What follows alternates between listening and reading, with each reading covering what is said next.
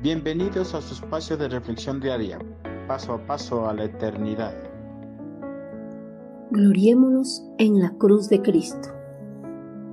A menudo nos gusta jactarnos de los logros que conseguimos en la vida, sean logros académicos, deportivos o logros de cualquier otra índole. Nos fascina sentirnos importantes ante los demás.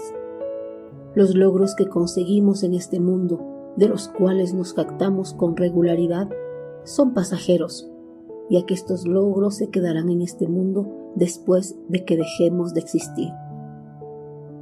Pero hay algo de lo que podemos enorgullecernos si hemos aceptado a Jesucristo como nuestro Señor y Salvador. Esta jactancia no es pasajera, es eterna, nos acompañará hasta la eternidad.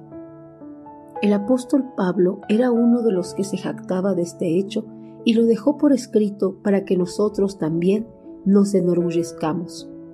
Yo en cambio solo me sentiré orgulloso de haber creído en la muerte de nuestro Señor Jesucristo. Gracias a su muerte, ya no me importa lo que este mundo malo piense de mí. Es como si yo hubiera muerto para este mundo.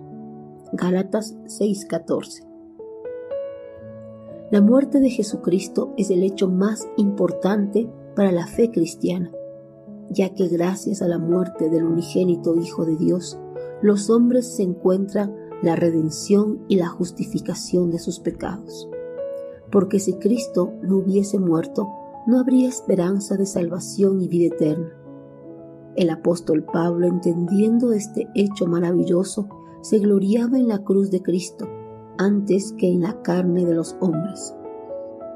Los habitantes de Galacia se estaban gloriando de cumplir la ley de la circuncisión dictada por Moisés, creyéndose ser justos en la presencia de Dios, desechando de esa manera la gracia de Jehová y menospreciando el sacrificio de Cristo.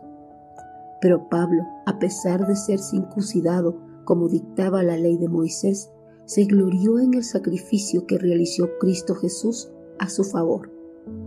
Porque el Señor, en obediencia a su Padre, se había entregado para liberarlo del presente siglo malo y justificarlo por medio de sus méritos en la cruz del Calvario. En la cruz de Cristo, el mundo murió a Pablo y Pablo al mundo. Por eso, ya no le importaba lo que este mundo malo pensara de él, solo le importaba lo que Dios pensara de él.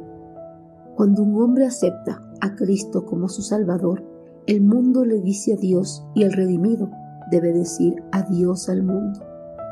Adiós a los placeres carnales y a todo lo atractivo que le puede ofrecer el mundo, pues ha hallado algo que lo sobrepasa. La cruz de Cristo le ofrece al creyente una eternidad placentera junto a Dios Padre.